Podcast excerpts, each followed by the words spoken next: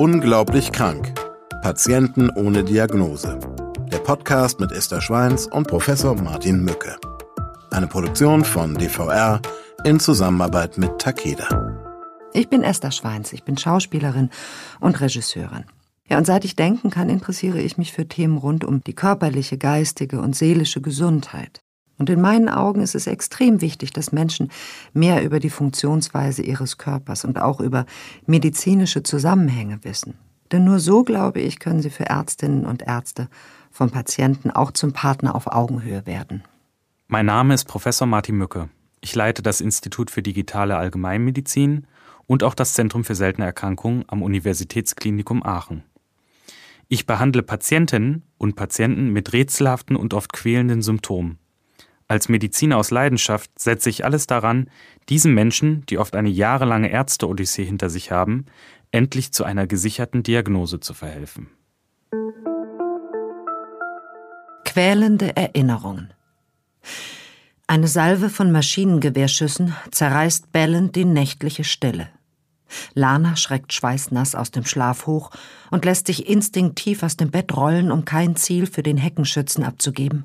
Ein Phantom, das im Dunkel des nahenden Waldes lauert und ihr nach dem Leben trachtet. Zitternd auf dem Schlafzimmerteppich kauernd, hält Lana ihre Hände schützend über dem Kopf verschränkt und hat Todesangst. Als ihr Mann Jens sie vorsichtig an der Schulter berührt, schlägt sie wie ein in die Enge getriebenes Tier um sich. Oh, es tut mir schrecklich leid, mein Schatz, aber so realistisch wie heute Nacht war es noch nie. Beim Frühstück am nächsten Morgen beugt Lana sich zu Jens rüber und gibt ihm einen sanften Kuss auf sein schwarz-blau umrandetes linkes Auge. Beim nächsten Mal geht eine Anzeige wegen häuslicher Gewalt raus, flüstert er und zwinkert ihr mit seinem Pfeilchen zu.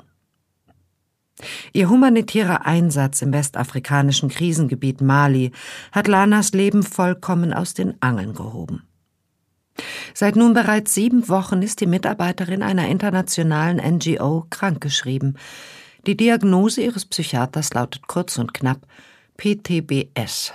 Nur vier Buchstaben, hinter denen sich aber für Lana und andere Betroffene einer posttraumatischen Belastungsstörung die Hölle auf Erden verbirgt.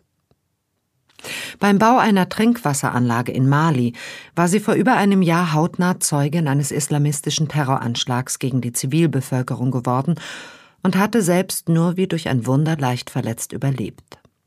Außer Prellungen vom geistesgegenwärtigen Sprung ins Wasseraufbereitungsbecken und ein paar Tagen Übelkeit durch das in Panik geschluckte Wasser war sie unversehrt geblieben. Andere hatten weniger Glück gehabt. An diesem Tag verloren in dem abgelegenen Dorf vier Einheimische ihr Leben, darunter ein Kleinkind. Dreizehn Monate nach ihrer Rückkehr aus dem westafrikanischen Land liegt das bisherige Leben der Ingenieurin nun in Scherben. Zuerst schien Lana die schrecklichen Vorfälle gut verarbeitet zu haben. Lange Abende hatte sie mit Jens immer wieder über das unvorstellbare Grauen der gewaltigen Explosion gesprochen und sich vorsorglich in psychologische Behandlung begeben. Und gerade als sie glaubte, alles hinter sich gelassen zu haben und ihre Albträume ausblieben, kehrte der Horror mit der Wucht eines Tsunamis in ihr Leben zurück. Alles begann an einem Nachmittag im Hochsommer. Die Temperaturen waren ungewöhnlich heiß für das hessische Offenbach, in dem sie zusammen mit Jens lebte. Der blonde Küchenchef der Großküche einer nahegelegenen JVA war die Liebe ihres Lebens. Schnell noch in den Supermarkt hatte Lana gedacht und eine Flasche von dem seltsamen Brombeereistee kaufen, den Jens so mochte. Sie liebte es, ihm im Alltag kleine Freuden zu machen. Auf Höhe der Tiefkühltruhen hörte sie auf einmal dieses hohe, fast kreischende Geräusch. Genauso hatte der Pickup geklungen, der damals schlingernd ein anderes Auto gestreift hatte. Rauchend war das Auto zum Stehen gekommen und alle hatten im ersten Moment einen Unfall vermutet. Als sich dann einige Helfer näherten, hatte der Fahrer dann seinen Sprengstoffgürtel gezündet und einen zuvor friedlichen Tag in ein apokalyptisches Inferno aus Feuer, Blut und Schmerz verwandelt. Bam, jetzt ist es raus, jetzt wissen wir, was Lana, welche Erinnerung ihr das Leben so schwer macht. Äh, und es mir fast äh, auch schwer macht, dass wir uns hier einfach normal begrüßen. Aber trotzdem, hallo Martin, schön, dass wir zusammen im Studio sind. Ja, ich freue mich auch sehr und äh, das ist ja wirklich bis hierhin schon ein sehr spektakulärer Fall. Ja, das, was, ähm, was diese Frau erlebt hat, ähm, eine Geschichte, die sie äh, sicherlich mit, wie man heute sagen muss, ne, mit vielen anderen in ähnlicher Form teilt, mhm. kriegsähnliche Zustände. Und das, was dort stattfindet, ist Mord und Totschlag. So, dass ein Mensch mit einer solchen Erinnerung es schwer hat, in ein in Anführungsstrichen normales Leben in Deutschland oder auch anderswo zurückzukehren, das ist gut vorstellbar. Mhm, das ist total nachvollziehbar. Und ähm, da verwundert es auch nicht, dass sie die Diagnose eines PTBS, also einer posttraumatischen Belastungsstörung, auch mitgebracht hat. Mhm. PTBS. Mhm. Was bedeutet? Die Störung der Psyche durch eine Belastung, durch ein Trauma, das in jüngerer Zeit oder das erlebt wurde. Genau, wichtig hier verzögerte psychische Reaktion, ne? also dass das mhm. im, im Nachhinein dann auftritt. Und das kann ja auch in den verschiedensten Situationen einen wieder einholen, ob das jetzt im Schlaf ist, mit Albträumen. Ähm, Personen, die das durchgemacht haben, mhm. die sind ja auch viel empfänglicher, die, die sind äh, immer unter Strom. Ähm, auch kleinste Reize ähm, können hier mhm. auch wieder zum sogenannten Flashback führen. Ne? Und ähm, an diese Der Flashback bedeutet, dass die erlebte Situation sich in der Erinnerung real erfahrbar im jetzigen Moment wiederholt. Mhm. Und dann, was passiert da? Also das ist wirklich eine massive Angst, die dann auftreten kann und eine Hilflosigkeit. Und, ähm, und auch eine Entrückung aus der Gegenwart, ne? Weil genau. im, im also gedanklich und aber auch physisch erfahrbar macht derjenige gerade die Erfahrung ein weiteres Mal. Genau, und äh, dann tritt natürlich auch dieses, äh, dieses ähm, Vermeidungsverhalten auf. Ne? Also ähm, wenn zum Beispiel eine Situation, ich sag jetzt mal, ähm, irgendwo in einem, in einem äh, engen Raum zum Beispiel passiert ist, dann meidet man natürlich dann auch diese Situation, um einfach diese, diese äh, physischen und äh, psychischen Reaktionen dann äh, nicht wieder hochkommen zu lassen. Ne? Weil die Reizschwelle ähm, enorm durch solche Erlebnisse enorm, enorm abnimmt. Ne? Mhm. Und das, äh, wie bei jeder Angstsituation, treten dann wieder Herzklopfen, enge Gefühle in der Brust, zum Beispiel auf Atembeschwerden, Zittern. Das, was man und, empfindet, wenn man große Angst hat. Also ja, diese Angst wiederholt so sich und das ist ne? ja, ist ja die gleiche Emotion. Ja, genau. Und das ähm, ist halt wirklich eine ganz, ganz schlimme Erfahrung, die man, ähm, die man da beschreibt. Und ähm, da braucht man auch äh, wirklich gute Hilfe in Form einer Psychotherapie, Verhaltenstherapie, ähm, um das dann auch langsam aufzuarbeiten. Mhm. Ne? Damit man eine solche Erfahrung ähm, hinter sich lassen kann. Ähm, man spricht immer davon, ähm, oder es wird die Frage gestellt, hast du es verarbeitet? Ähm, und kannst du es jetzt vergessen? Kannst du jetzt damit umgehen, glaube ich, mhm. ist ähm, der bessere Ausdruck. Denn ich glaube, man braucht nicht zu erwarten, dass jemand eine solche, äh, ein solches Erlebnis vergessen könnte. Mhm. Aber dieses Erlebnis zu integrieren und äh, zu lernen, dass es keinen Schrecken mehr ausübt, in genau. der Erinnerung. Das Problem ist aber auch, dass bei vielen Menschen äh, das Vertrauen in sich und andere erschüttert ist, also dieses fehlende Selbstwertgefühl, ne? Und äh, diese Ohnmächtigkeit, ne? Also ja. jetzt gerade, ich, also es gibt ja un die unterschiedlichsten Situationen. Wenn wir zum Beispiel im Bereich der ähm, ja, von Missbrauch gucken. Mm. Das ist ja das Thema, äh, wo dann einfach auch so quälende Fragen auftreten, wie warum ist es mir passiert, ne? Äh, wie hätte ich das verhindern können? Bin in ich mitschuldig? Fall, ja, in dem auch, Fall ne? eben auch Schuld und Scham. Ja, genau. Und das ist halt auch, auch ein großes was aber Problem. auch natürlich äh, Überlebenden ähm, aus solchen Situationen wie aus solchen Erlebnissen wie wie äh, Lana geht, die sich fragen: Hätte ich diese ganze Situation verhindern können? Mhm. hätte ich, hätte ich etwas anderes gemacht, noch jemanden retten können. Genau, das ist eben das Thema, ne? wenn dann halt mhm. halt auch noch andere ähm, vielleicht ums Leben gekommen sind, schwer verletzt wurden. Mhm. Ähm, dass man das ähm, äh, auf sich selbst projiziert mhm. und ähm, dann auch da in eine Situation kommt, wo man so eine große Schuld mhm. auf seine Schultern nimmt. Ne? Da stelle ich mir nur manchmal die Frage, was ist die Wirklichkeit? War die Annahme von Sicherheit, die ein Mensch vorher hatte, ja. ähm, die falsche Wirklichkeitsdeutung? Also was ist falsch, was ist richtig? Denn das Leben ist nie sicher, oder? Ich meine, du weißt das am allerbesten. Im nächsten was Moment. Das ist schon sicher. Also das ist ja mhm. ähm, immer ein Thema in unserer heutigen Zeit, genauso wie vor Tausenden von Jahren. Ne? Also mhm. sicher ist, dass wir alle kann. eines Tages sterben. Und der Tod arbeitet präzise. Das und befürchte ich, ich auch. Ich möchte den Moment kurz nutzen, dass wir uns beide darüber freuen, dass wir hier sitzen, dass wir heute Morgen aufgewacht sind. Auch unser Techniker und unser Regisseur, der Taxifahrer, der uns heute Morgen gebracht hat. Großartige und dass er uns sicher hierher gefahren hat. Ne? Auch. nee, aber vielleicht, um das nochmal abzurunden, also wichtig ist halt auch, ähm, so ein Trauma kann auch ähm, weitere psychische Erkrankungen ja auch entwickeln. Also mhm. Thema Depression, Angststörung, auch Suchterkrankungen, ne? dass man das äh, sieht man ja auch in vielen Filmen immer oder ich kenne das ja auch aus der aus der Hausarztpraxis, äh, dass man dann halt versucht diese diese schlimmen Situationen äh, mit ja Suchtmitteln zu kontrollieren, ob das jetzt Medikamente sind oder äh, Alkohol, ne? ein ganz großes diese Thema. Diese starken Empfindungen zu dämpfen. Ja, Genau. Mhm. Und ähm, das ist halt wirklich so ein Trigger, wenn, wenn, ja. wenn sowas im Leben passiert. Ne? Vielleicht aber auch, weil diese ähm, äh, Gefühle in unserer Gesellschaft so wenig Platz haben. Mhm. Ich sage das nochmal, ich ähm, äh, stelle mir die Frage oft, ne? wir reden von Depression und damit wird das irgendwie, obwohl es uns selber angeht, wird es irgendwie nach außen verlagert oder ne, wo ist die, was ist Depression, was ist Trauer? Wie lange wird Trauer akzeptiert und wo beginnt dann pathologisch die Depression? Mhm, das stimmt. Also wir tun uns da ein bisschen schwer mit allem, was uns krümmt, kränkt, was uns aus der Bahn wirft. Ja.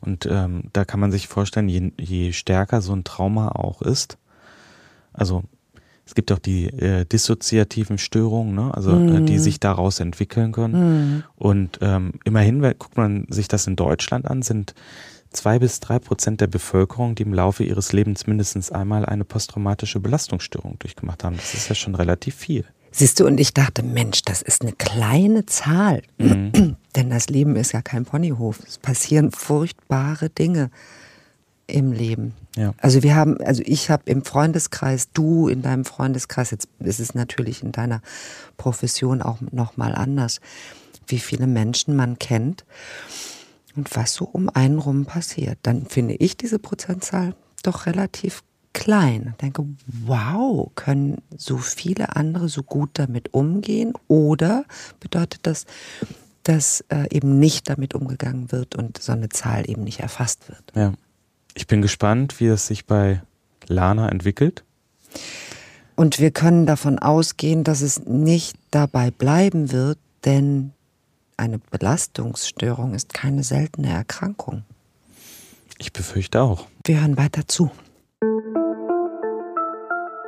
Das urplötzliche Geräusch im Discounter war wie ein Trigger für Lana. Sie erstarrte augenblicklich wie eine Salzsäule und begann stark zu zittern. Als zwei Frauen sie ansprachen, begann sie wie am Spieß zu schreien und war erst wieder zu beruhigen, als der eilig gerufene Notarzt ihr ein Beruhigungsmittel verabreichte. Jens hatte sie später in der Notaufnahme abgeholt. Lanas Blick war leer und verzweifelt. Der Beginn einer unfassbaren Tortur für Lana und ihre Beziehung. Doch Jens blieb an ihrer Seite, nahm sich sofort unbezahlten Urlaub und kümmerte sich um sie. Um ihr den permanenten Stress und die Geräuschkulisse der Stadt zu ersparen, waren sie vorübergehend in den Hund zurückgezogen. Dort hatten Jens Eltern einen Gasthof und mehrere Ferienwohnungen. In einer dieser Wohnungen, ruhig und direkt am Waldrand gelegen, hatten die beiden vorerst Unterschlupf gefunden. Doch auch wenn Lana langsam zur Ruhe kam und die zwei wöchentlichen Videocall-Termine mit Dirk L., ihrem Psychiater, erste Fortschritte anzustoßen schienen, ging es ihr seit heute Morgen auch körperlich sehr schlecht. Über Nacht hatte sie einen juckenden Hautausschlag an beiden Oberschenkeln und einer Wade entwickelt. Sie war vollkommen gerädert und klagte über starke Übelkeit und Schwindel. Die beiden letzten Symptome, das hatte sie gegoogelt, könnten eventuell Nebenwirkungen des Antidepressivums sein, das sie nach ihrer Panikattacke in dem Supermarkt verschrieben bekommen hatte. Doch der schuppige Ausschlag sah wirklich seltsam aus, das fand auch Jens, als er am Nachmittag von seinem ersten Arbeitstag in der JVA zurückkehrte. Komm, ich fahr dich schnell zum Hautarzt. Im Nachbarort gibt es einen echt guten Doc, sagte er, und auch wenn sich Lana kurz sträubte und versuchte, das Ganze herunterzuspielen, gab sie ihren Widerstand rasch auf. Oha, das sieht aber gar nicht gut aus, platzt es aus dem erfahrenen Dermatologen heraus und er zieht bei dieser Äußerung eine seiner buschigen weißen Augenbrauen hoch wie Jack Nicholson. Ich verschreibe Ihnen eine antibiotische Salbe, die sollte schnelle Linderung bringen. Wenn sich der Zustand jedoch nicht innerhalb der nächsten drei Tage bessert, solle sie auf jeden Fall wieder in der Praxis vorbeischauen. Sie könne jederzeit auch ohne Termin in seine Sprechstunde kommen. Doch die Salbe scheint ihre Wirkung zu verfehlen. Am nächsten Tag nehmen die schuppigen und unangenehm juckenden, optisch an die Neurodermitis ihres kleinen Neffen erinnernden Stellen noch größere Flächen ihrer Hautoberfläche ein. Vielleicht ein körperliches Anzeichen ihres verfluchten PTBS? Noch dazu war Lana heute so schwindlig, dass sie sich nach ein paar unsicheren Schritten ins kleine Badezimmer der Ferienwohnung direkt wieder hingelegt hatte und eingeschlafen war. Als Jens sie am Abend weckte, klagte sie darüber hinaus über Fieber und schlief nach ein paar hastigen Schlucken Wasser direkt wieder ein. Mitten in der Nacht wird Jens durch das leidvolle Gewimmer seiner Freundin geweckt. Im ersten Moment rechnet er mit einer erneuten Panikattacke oder einen durch die Belastungsstörung ausgelösten Albtraum. Doch als er in das vor Fieber glühende Gesicht seiner Freundin blickt, wird ihm klar, dieses Mal geht es nicht um Lanas Seele, sondern um eine ernstzunehmende körperliche Problematik. Als er die schweißdurchtränkte Bettdecke zurückschlägt stockt sein Atem in einer Mischung aus Schreck und Ekel. Auf den vorher rötlich schuppigen Hautstellen an den Oberschenkeln haben sich offene, münzförmige Läsionen gebildet, die stark nässen, während an der Wade ein golfballgroßer Abszess entstanden ist. Dem vollkommen geschockten Mann gelingt es nur mit Mühe, seine Freundin wach zu rütteln. Immer wieder fallen ihr die Augen zu und sie murmelt unverständlichen Kauderwelsch. Nun bekommt es selbst der stoische Jens mit der Angst zu tun und er ruft die 112. Knapp 20 Minuten später treffen Notärztin und Rettungswagen ein. Bei Lana wird eine Körpertemperatur von 40,6 Grad gemessen. Noch vor Ort wird der Kreislauf stabilisiert. Erst eine halbe Stunde später attestiert die Notärztin Transportfähigkeit und es geht mit dem Rettungswagen auf direktem Weg in die nächstgelegene Klinik. Martin, ist es die Erfahrung, die Erinnerung, die Lana unter die Haut gegangen mhm. ist? Kann so etwas passieren? Oder müssen wir jetzt vermuten, wir müssen vermuten, vermuten, dass da etwas anderes am Werk ist, oder? Nee, ich glaube, das, es sind ja zwei Paar, äh, Paar Schuhe, muss man sagen. Man hat auf der einen Seite die posttraumatische Belastungsstörung, die natürlich die Situation auch beschreibt. Mhm. Ne? Also die bleibt ja bestehen. Und jetzt ist ja ähm, noch was Körperliches dazu gekommen. Ähm, jetzt kennen wir aber auch aus der Psychosomatik, dass beides miteinander Hand in Hand gehen kann. Sowas könnte. Ja, aber so offene Läsionen, riesengroße Abszesse, dass es so ähm, weit das geht. ist, da, da würde ich jetzt äh, auch als Laie wahrscheinlich eher in einen anderen Bereich gucken. Ich hoffe das, Und weil ich mir vorstelle, dass, ähm, dass es noch viel schwieriger ist, äh, wenn sowas psychosomatisch auftritt. Ja, also beides ist behandlungsbedürftig in dem Fall. Ein Abszess ist immer erschreckend, oder? Es kommt äh, tatsächlich darauf an, erstmal vielleicht, dass man es nochmal aufrollt. Also ähm, das sind ja Immunreaktionen des Körpers auf eingedrungene Erreger, muss man sagen. Und da bildet sich halt Eiter. Und Eiter ist eine Ansammlung von Bakterien und Resten von Zellen, der Immunabwehr, also den sogenannten Leukozyten. Ne? Und mhm. äh, ähm, jetzt muss man halt gucken, dass das nicht weitergeht, weil mhm. der Abszess muss auch gut beobachtet werden. Also es gibt ja die die diversesten Sachen, wie man es behandelt, ob man das mit Zugsalben macht, ob man dann eine antibiotische Therapie dann einsetzt mhm. oder wenn äh, sich das nicht schnell zurückbildet und größer wird, um auch eine äh, Blutvergiftung wieder zu vermeiden, mhm. dass man dann den Abszess chirurgisch eröffnet. Mhm. Und hier bitte ganz, ganz wichtig, ich kriege immer die Fragen gestellt, kann man einen Abszess ausdrücken? Nein, niemals, niemals, niemals. genau. Und das ist wirklich, ähm, da, dadurch kann, kann, sich die Situation verschlechtern. Ähm, Im schlimmsten Fall zerplatzt dann diese Abszesskapsel. Ne? Und, und, die Bakterien verteilen sich dann im umliegenden Gewebe. Und das wird alles und das, viel schlimmer. Ja, das wird dann zur, na, also die Entzündung weitet sich aus. Oder es können sich auch Fisteln bilden, also so Gänge unter der Haut, mm. dass das dann mm. äh, wirklich sich breit auch ausbildet und dann auch wieder das Thema Sepsis. Sepsis und wenn nicht das, zu großem Gewebsverlust, Vernarbung, wenn man es dann hinter sich mhm. gebracht hat. Aber grundsätzlich gilt ja eben wie, ähm, also so habe ich das gelernt, wenn Eiter ist, suche eine Möglichkeit, äh, den loszuwerden. Und das sollte aber jemand tun, der sich damit auskennt. Früher ja. waren das auch Großmütter. Ja. Also so bei den Abszessen muss man ja dann auch äh, Thema Akne und so weiter. Ne? Also gerade ähm, Abszesse bilden sich ja vor allen Dingen auch im Gesichtsbereich häufig. Mhm. Und da ist man ja schnell dran und fängt da an, äh, wir drücken uns jetzt mal den, den Pickel aus oder so. Ne? Da muss man wirklich aufpassen. Das äh, kann auch ähm, nach hinten losgehen. Mhm. Ja, sag mal, hattest du schon mal einen Abszess? Du siehst mich erstaunt. Ich glaube, gerade hat sich unsere Podcast-Geschichte auf eine andere Bahn begeben. Bisher bin ich diejenige, die dir Fragen stellt, die dich aus der Bahn werfen. Ähm, ich hatte. Wir müssen ja die Wahrheit sagen. Das haben wir uns ja versprochen. Ich hatte einen Abszess, mein lieber Martin, der so groß war wie meine halbe Nase. An meiner Nase. Und ähm, es hat sich auch nie geklärt, wo der wohl herkam. Aber der hat mich drei Wochen geplagt. Einmal. Und ähm, Herr Dr. von Rohr musste sich damit abplagen. Ähm, ja, das ist keine schöne Sache. Das weiß jeder, der sowas mal hatte, denn das tut so Völlig weh. Ja. weh.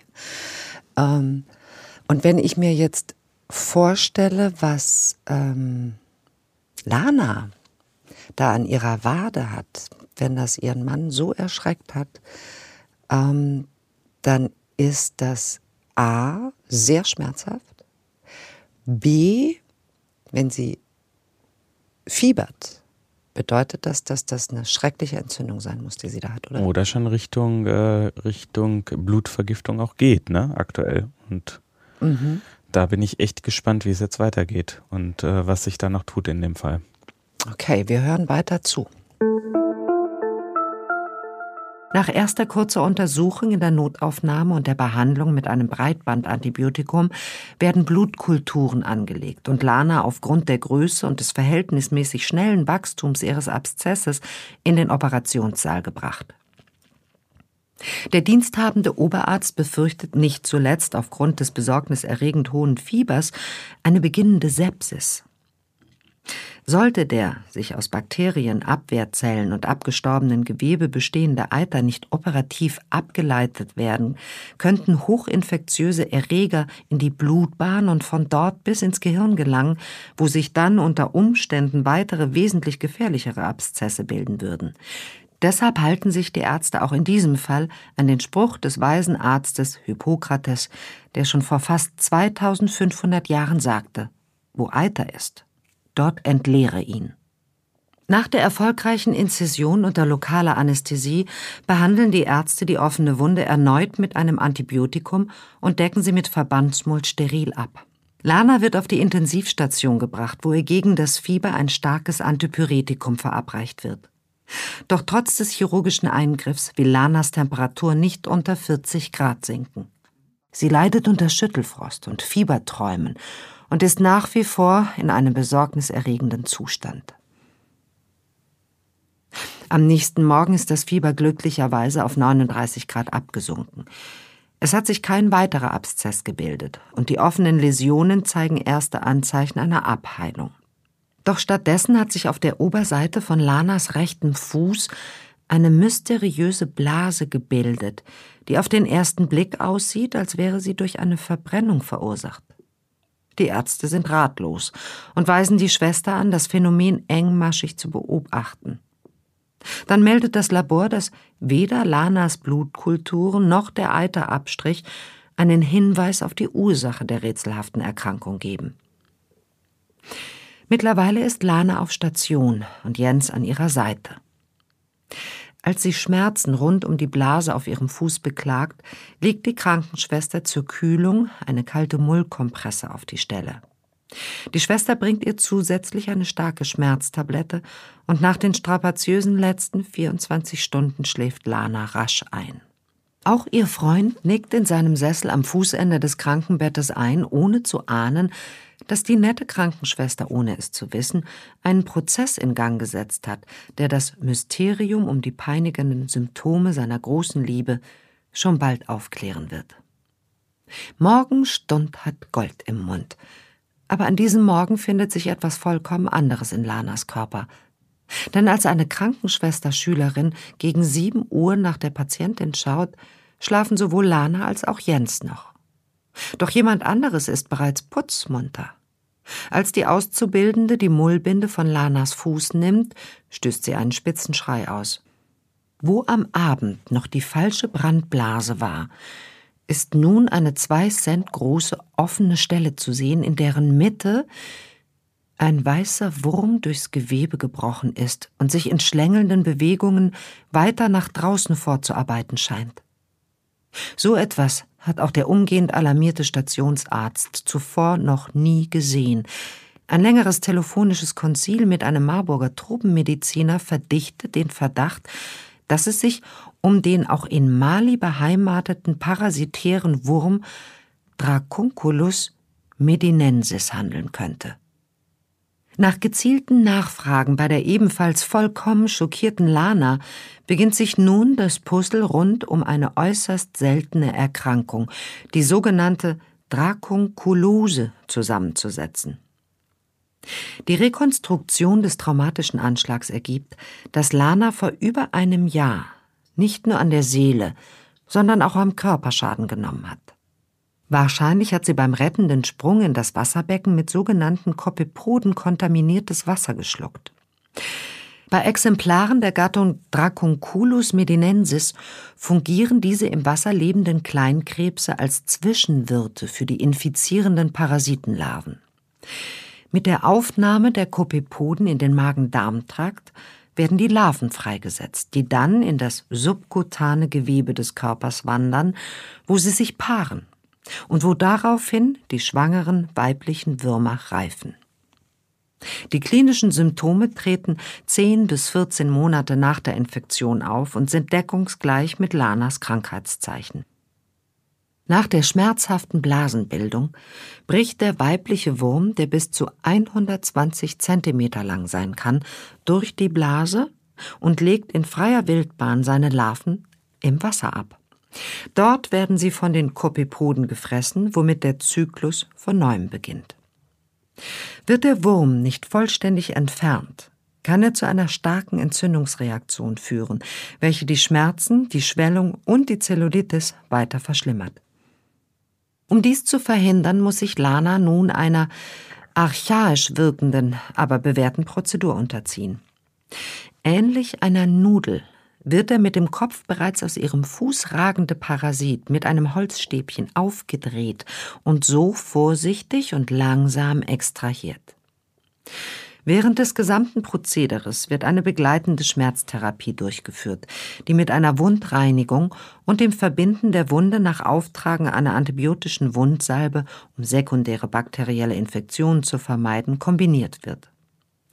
Da man pro Tag allerdings nur maximal 10 Zentimeter aus dem Fleisch ziehen sollte, um das Reißen des Wurms zu verhindern, dauert Lanas Behandlung neun Tage. Der Wurm weist am Ende die stolze Länge von 87 Zentimetern auf und wird nach der vollständigen Resektion zur Untersuchung eingesandt und tropenmedizinisch begutachtet. Die Diagnose wird so final verifiziert. Lana erholt sich schnell und nur wenige kleine Narben an den Beinen werden sie zukünftig an ihre unheimliche Untermieterin erinnern, die nun ein neues Zuhause in Formalin gefunden hat. Währenddessen gehen die Bemühungen in Mali weiter, den Parasiten auch in den letzten abgelegenen endemischen Dörfern auszurotten. Ein Jahr später scheinen auch Lanas seelische Wunden weitestgehend verheilt. Sie setzt ihre traumabasierte kognitive Verhaltenstherapie fort und hat seit Monaten keine Panikattacke mehr gehabt. Zusammen mit Jens plant sie die Patenschaft für ein malisches Waisenkind zu übernehmen, das seine Eltern beim Anschlag verloren hat. Drakonkulose. Das klingt gar nicht so schlimm, wie es ist. Das ist doch die Albtraumvorstellung eines jeden, der in ein fernes Land reist, so etwas mit nach Hause zu bringen. So ein bisschen wie in einem Horrorfilm, ne? muss man yeah. sagen. Also ich habe äh, ja gesehen, ähm, wie du geguckt hast, als du das, als du das vorgelesen hast. Oh. Ähm, ja, also es ist der Medina-Wurm oder die Medina-Wurm-Krankheit. Und das ist tatsächlich eine vernachlässigte tropische Erkrankung. Ne? Und mhm. ähm, zuerst hat man diese, ähm, wie auch in dieser Geschichte, die schmerzhaften brennenden Hautläsionen und aus denen kommt dann dieser Parasit. Darf ich ganz, hm? Entschuldige, kannst du mir ganz kurz erklären, äh, wie es zu diesen Hautläsionen kommt? Also, dass der Wurm reift im Körper und dort, wo der Wurm lebt, da reagiert die Haut? Es ist, äh, Oder sind das wo, der Aus, wo der Austritt dann ist. Ne? Also äh, es bildet sich ja dann aus diesen brennenden Hautläsionen dann tatsächlich dieser, ähm, ähm, dieser Abszess. Ne? Und aus diesem Abszess bricht dann der Wurm raus. Ähm, uh, uh. Lana hatte ja einen Abszess an der Wade hat dann eine Blase am Fuß bekommen, wo der Wurm ausgetreten ist und hatte vorher ja diese, oder damit begann es, diese Schuppen. Reagiert die Haut da auf die Stoffwechselprodukte des Wurms? Der Wurm muss ja auch irgendwas von sich geben. Also mhm. jeder das ist halt, das ist ja eine, auch eine, wieder eine Immunreaktion. Der Körper reagiert ja auch auf die, den Eindringling. Das ist ja auch ein Erreger, der nicht in den Körper gehört. Und ja. ähm, es entwickeln sich dadurch natürlich auch wieder Immunprozesse. Ne? Und dieser, äh, ähm, dieser Parasit, Dracunculus medinesis, ich hoffe, ich habe es jetzt richtig ausgesprochen. Dracunculus medinesis. Klingt fast royal, möchte mhm. ich sagen. Der, der ähm, kommt meistens in den Körper durch die Aufnahme von kontaminiertem Trinkwasser. Das kann 10 bis 14 Monate dauern. Gut, das ist ja tatsächlich nur schlimm ähm, durch unsere Vorstellung, weil wir ja wissen, was vor sich geht. Derjenige, dem das passiert, mhm. der merkt das ja erst gar nicht. Jetzt hast du gesagt, kontaminiertes Wasser. Man nimmt mit dem Wasser Kleinsttiere auf, kleine Krebstiere, der Ruderfußkrebs. Ein Ruderfußkrebs. Oder auf Schlau Kopepoden. Also vielleicht denken die Zuhörerinnen und Zuhörer einfach mal an die Yps-Hefte. Kennt man vielleicht noch? Da Auf waren die ja immer drin. der letzten Seite. Da, ich habe davon geträumt, dass ich so ein Tütchen hätte bestellen dürfen und dann diese kleinen zauberhaften Tierchen. Ja, sei froh, dass du die da drin hast. Stell dir vor, du hast dann den Medina-Wurm da drin. So, naja, so weiß man. Anderthalb Meter. Also die sind ja wirklich lang, ne? Also bis zu 1,20 Meter können die ja werden. Und das macht es ja irgendwie schon so echt spektakulär. Und wenn du dir überlegst. Herr Professor, Sie wissen überhaupt nicht, was diese Vorstellung in mir ausgelöst hat. Ich, meine Güte, wirklich, wirklich, wirklich, meine Güte. Naja, gestern hattest du ja so ein Schälchen zum Mittag mit diesen langen Bandnudeln vom Die Asiaten. Reisnudeln. Oh. Die waren auch anderthalb Meter lang. Danke, du hast mir jetzt eine Assoziation in den Kopf gesetzt. Ja, so ähnlich stelle ich es mir vor. Ich gebe dir eine andere Assoziation. Ich weiß nämlich, dass das Würmchen ganz schön dünn ist und eigentlich ein bisschen auch an Zahnseide erinnern kann. Genau. Und da ist ja eben das Problem, ähm, um den aus dem Körper zu bekommen, muss man ihn aufrollen oder das ist so die Technik. Man versucht äh, so 10 Zentimeter pro Tag aufzurollen. Das muss überlegen, wenn das Ding 1,20 Meter lang ist, da bist du zwölf Tage dann unterwegs, ne? um ja, den ja. dann aus dem Körper zu kriegen. Unter Lana stärksten Schmerzen. Wenigstens einmal ja sowas wie Glück gehabt, dass ihr Wurm nur 87 Zentimeter lang war. Ihre Wurmin, muss man sagen, denn es sind immer Weibchen. Ne? Genau. Jetzt also, frage ich mich also, das kleine Krebstierchen, mhm. ein Kopepode, mhm. der ist der Zwischenwirt hier in dem Fall. Mhm. Der nimmt die Eier oder Larven des Medina-Wurms auf. So. Dieser Zwischenwirt wird vom Menschen durch Trinken dieses Wassers, in dem der Zwischenwirt lebt. Entschuldige, ich muss es sehr detailliert machen, weil es, ähm, weil die Vorstellung so gruselig ist. Der Mensch trinkt dieses Wasser mit diesen kleinen äh, Krebstierchen. Gelangt, also der, das Tierchen gelangt in den Magen-Darm-Trakt mhm. des Menschen. Ähm, aus dem Magen-Darm-Trakt des Menschen gelangen die Larven ins Gewebe des Menschen. Und jetzt, jetzt kommt's. Ja, man das muss erst mal sagen, die, die, äh, erstmal ist es so, dass sie im, ähm, im Dünndarm dann freigesetzt werden, bohren sich, das ist ja noch viel schlimmer, bohren sich dann äh, durch den Dünndarm durch, ja, und gehen dann in das Muskelgewebe meistens rein. Danke, dass du mir diesen Part abgenommen hast und somit erspart hast. Jetzt sind diese Larven also im Muskelgewebe gerne des Brustraums des Menschen und entwickeln sich zu kleinsten Würmern, ja? Mhm. Und dann sind sie geschlechtsreif, ja? Mhm. Und dann paaren sie sich. Genau. Oh. Was passiert mit den Männchen? Das Männchen stirbt und wird dann quasi abgekapselt, also verbleibt dann auch im Körper als Abkapselung. ja, so eine Mumie.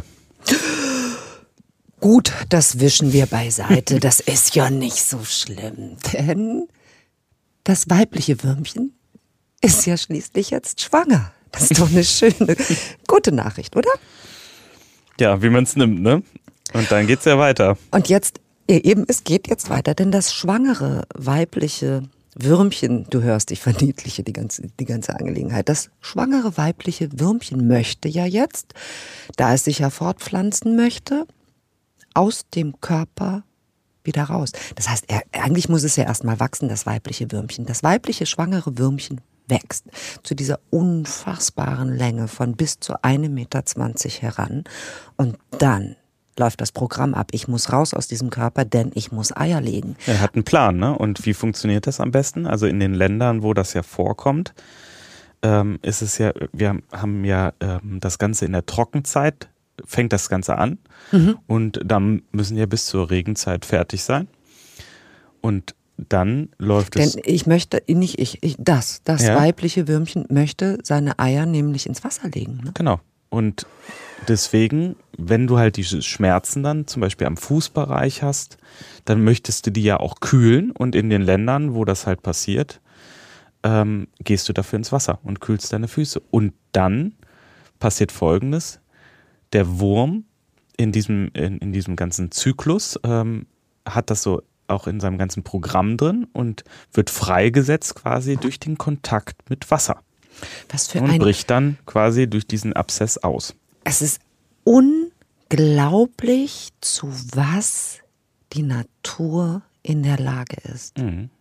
Dieser Wurm hat gelernt im Laufe der Jahrmillionen, das befallene Wirtstier oder der befallene Mensch sucht Erleichterung durch kühlendes Wasser. Ja, und in der und heutigen Zeit ist es so, ähm, und hier auch in dem Fall durch den Kontakt einfach mit, diesen, ähm, mit diesem Verband, der auch ja nass war, feucht war, wurde das mhm. jetzt äh, ähm, bei unserer Patientin aktiviert. Das Programm Wurm, des Wurms. Genau, der Wurm, die Wurm, die, die Würmen. die Würmin wurde angeregt, den Wirt zu verlassen.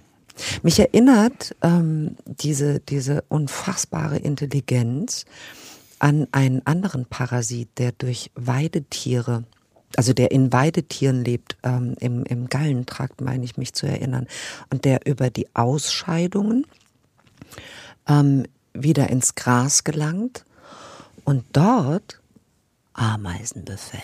Genau, und dann wird die Ameise zur Zombie-Ameise. Und Klettert bei der dann- läuft dem, der Plan ab, genau. klettert dann äh, den Grashalm hoch, setzt sich dann schön oben drauf und wartet dann, bis die Kuh sagt, hm, lecker Gras. Und, Und- begeht Selbstmord. Quasi ein anderer Lemming. Oh, die Lemmingsage kann man, kann man auflösen. Ähm, das zu einem anderen Zeitpunkt. Ähm, ich war, habe gerade gedacht, andere Tiere können auch so perfide Pläne haben, wie der Mensch sie hat.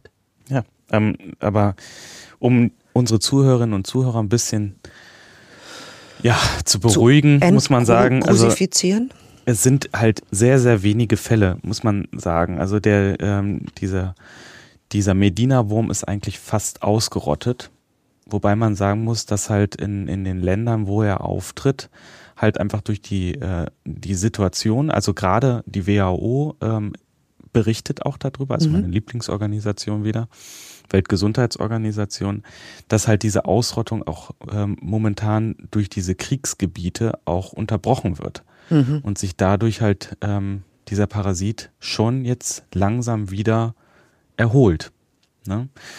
Guckt mal, ich habe geguckt mal in der Literatur, zum Beispiel im Jahr 2012, das waren so die einzigen Zahlen, die ich dazu gefunden habe, wurden 542 Fälle in vier Ländern, also das ist der Tschad, Äthiopien, Mali und auch der Südsudan, ähm, ja, festgestellt oder gemeldet. Ne? Ja, jetzt muss man sich Und- aber vorstellen, dass in diesen Gebieten, entschuldige kurz, jetzt haben wir beide den Zeigefinger erhoben, dass in diesen Gebieten sicherlich die wenigsten Menschen irgendwo hin können, wo ein Befall dieses Wurmes tatsächlich auch Na, jetzt kommt's aber. wird.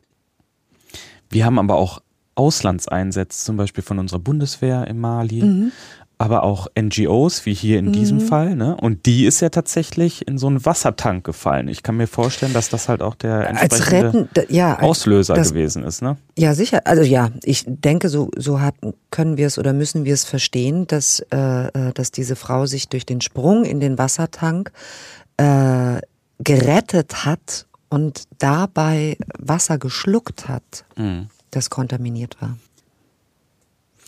Ja, vielleicht zum Abschluss von unserer spektakulären Geschichte noch ein, ähm, eine spektakuläre Theorie. Aha. Also es gibt die Theorie, dass ähm, die eigentliche Schlange am Esculap-Stab eventuell ja auch ein Medina-Wurm sein könnte, der an dem Stock herausgedreht wird. Aber gut, das ist Unfassbarer eine, Gedanke. Ich vielleicht glaube, von du den Größenverhältnissen passt das nicht so ganz, aber Naja. man kann es ja mal so stehen lassen und äh, spekulativ behandeln und ja. Wir kennen den Esculap-Stab, glaube ich, alle als äh, Symbol auf Medizinbüchern oder Apotheken. Auf, genau. Da ist er, dieser Stab, um dem sich diese Schlange und jetzt als neue Wurm. Idee der Wurm schlängelt. Und Esculap ist der griechische Gott der Heilkunde gewesen. Wie hieß er noch? Esculap? Esculap? Asklepios. Asklepios. Asklepios. Und die Schlange, wenn es denn die Schlange ist, äh, ist die Asklepios natter dann? Nee. Esculap. Esculap. Es Esculap. Du lieber Himmel. Jetzt bin ich verwirrt. Ich bin auch verwirrt. Meine Zunge windet sich und ich Um möchte, den ich, Stab. ich möchte die Assoziation gar nicht herstellen. Gut, dass es vorbei ist, dass der Wurm gezogen ist. Ich finde, alleine dieses Erlebnis würde schon ausreichen, um eine posttraumatische Belastungsstörung zu entwickeln, oder? Ich denke auch. Huf. Ja, aber ein spannender, spektakulärer Fall und ich freue mich auf die nächsten Fälle mit dir. Wenn man das überhaupt so sagen kann, ich freue mich auf die nächsten Fälle, aber ich freue mich tatsächlich auch. Ich freue mich auf dich, ich freue mich auf die Geschichten Und ich wünsche dir alles Gute und auch unseren Zuhörern und Zuhörerinnen und halten Sie sich fern von trüben Gewässern. Sie hörten Unglaublich krank. Patienten ohne Diagnose. Der Podcast mit Esther Schweins und Professor Martin Mücke. Eine Produktion von DVR in Zusammenarbeit mit Takeda. Aufgenommen bei Headroom Sound Production in Köln. Die geschilderten Fälle beruhen auf realen Krankenakten. Sie sind jedoch zum Schutz der Persönlichkeitsrechte der Patientinnen und Patienten und aus Gründen der medizinischen Schweigepflicht anonymisiert und dramaturgisch bearbeitet. Die Inhalte und Aussagen des Podcasts ersetzen keine medizinische Konsultation. Sollten Sie geschilderte Symptome bei sich oder anderen wiedererkennen oder gesundheitliche Beschwerden haben, wenden Sie sich umgehend an eine Ärztin, einen Arzt oder in akuten Fällen an die Notaufnahme eines Krankenhauses.